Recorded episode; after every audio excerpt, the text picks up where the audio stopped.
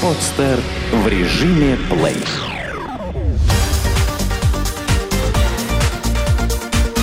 Банк.ру. Информационный дайджест. Сколько должен банкам каждый россиянин?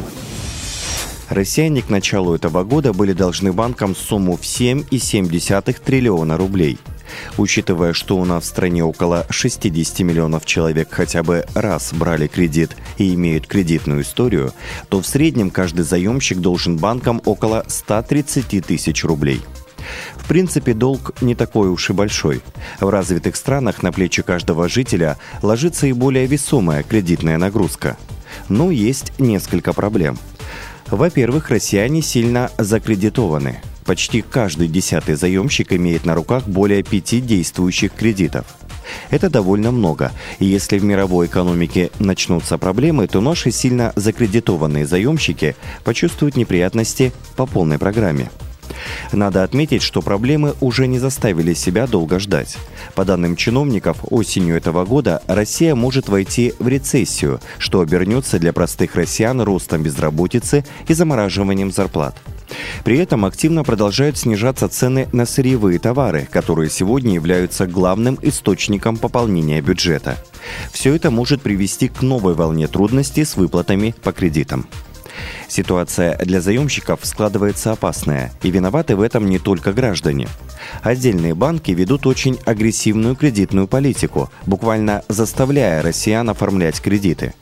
Только потом выясняется, что заемщик был изначально неплатежеспособен и уже не сможет вернуть кредит.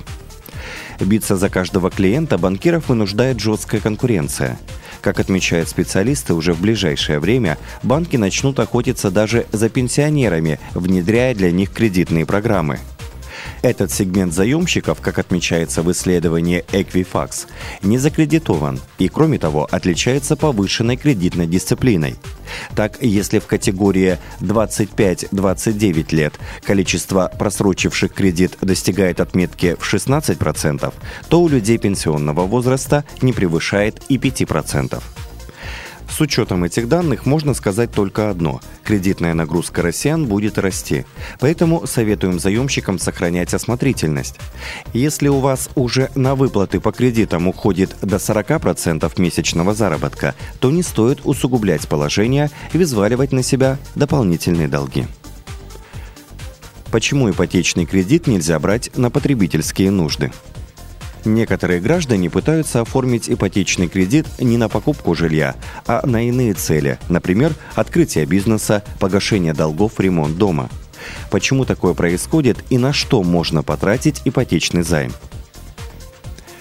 Заемщиков привлекает прежде всего внушительная сумма ипотечного займа. Как правило, она начинается с 1 миллиона рублей и может достигать по различным программам банков 10-20 миллионов – плюс длительный срок кредитования. По ипотеке он может составлять 20-25 лет. И, конечно, у ипотечных займов очень и очень привлекательная процентная ставка. Она намного ниже, чем у потребительских займов. Говоря иными словами, каждый гражданин, сознательно или нет, хочет взять именно ипотечный кредит, поскольку он обладает рядом прекрасных особенностей, и пустить его на свои личные цели – но это невозможно. Ипотечный кредит выдается банками только на покупку недвижимого имущества.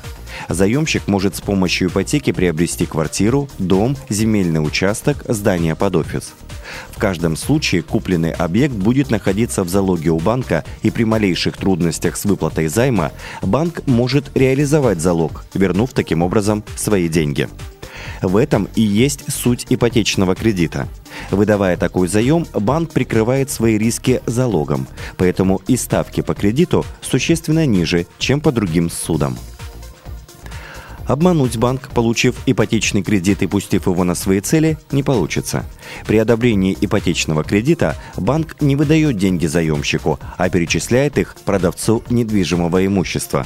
Заемщик получает только имущество – Поэтому, если вам нужны деньги на личные нужды, не связанные с покупкой недвижимости, то для этого подойдет потребительский кредит.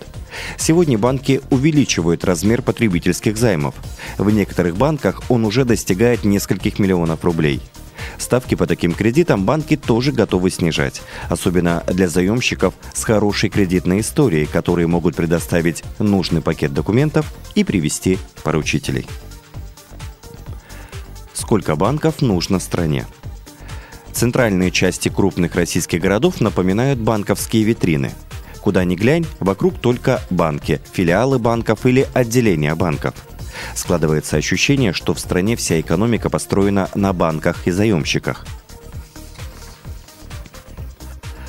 По данным Центробанка России, в начале апреля было зарегистрировано 1095 банков, однако право на осуществление банковских операций имеют только 954 банка.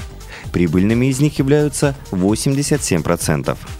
В последнее время наметилась устойчивая тенденция к сокращению количества банков России. Всего за последние два года количество банков уменьшилось более чем на 6%, а по сравнению с 2007 годом почти на 19%.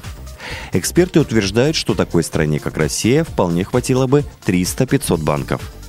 Сокращение числа банков, по мнению аналитика Абсолют банка Александра Магунова, будет зависеть от введения требований по минимальному размеру банковского капитала. С 1 января 2012 года минимальный размер банковского капитала составляет 180 миллионов рублей. С 2015 года его величина должна увеличиться до 300 миллионов рублей. Таким образом, банки, чей капитал будет меньше указанной суммы, будут вынуждены либо уйти с рынка, либо сливаться с другими банками. Но, как отмечают эксперты, моментального исчезновения большого количества банков ожидать не стоит. Председатель правления Росгосстрахбанка Александр Фалев считает, что нельзя все небольшие организации относить к неэффективным структурам – Многие малые банки имеют рентабельность активов выше, чем банки топ-20. Небольшой с точки зрения собственного капитала банк может очень эффективно удовлетворять потребности своих клиентов. Несмотря на тенденцию сокращения, новые банки все же открываются. Так, в 2012 году были зарегистрированы Северстройбанк, Феникс Капитал Банк, Банк Бирейт, а в этом году лицензии получили Аней Банк и Чайна Construction Банк. Также в последнее время, по данным ведущего аналитика Нордея банка Евгении Борисовой, отмечается тенденция к открытию небанковских кредитных организаций. Вероятно, это объясняется тем, что требования к созданию НКО не такие строгие, как к открытию банков. Сделано на podster.ru Скачать другие выпуски подкаста вы можете на podster.ru